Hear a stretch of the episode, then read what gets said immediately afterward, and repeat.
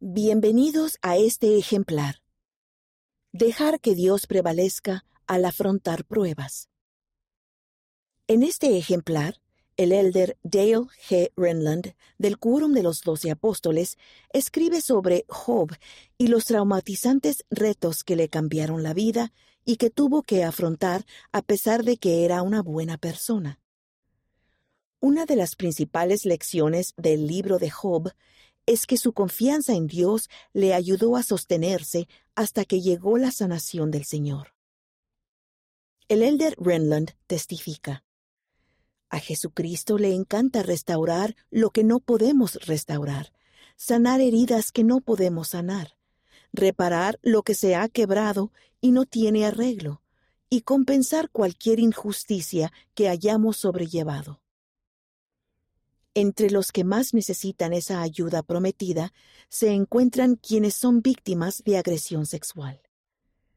En nuestra labor profesional con las víctimas que reciben terapia, a menudo encontramos situaciones desafortunadas en las que alguien ha sido lastimado, ya sea por abuso de poder y coerción, o debido a suposiciones incorrectas o a la mala comprensión del albedrío, el respeto y el consentimiento en lo que respecta al afecto físico y la intimidad sexual.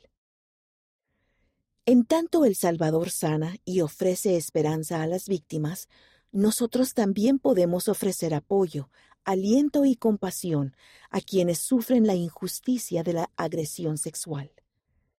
En este ejemplar proporcionamos dos artículos que pueden ser de ayuda.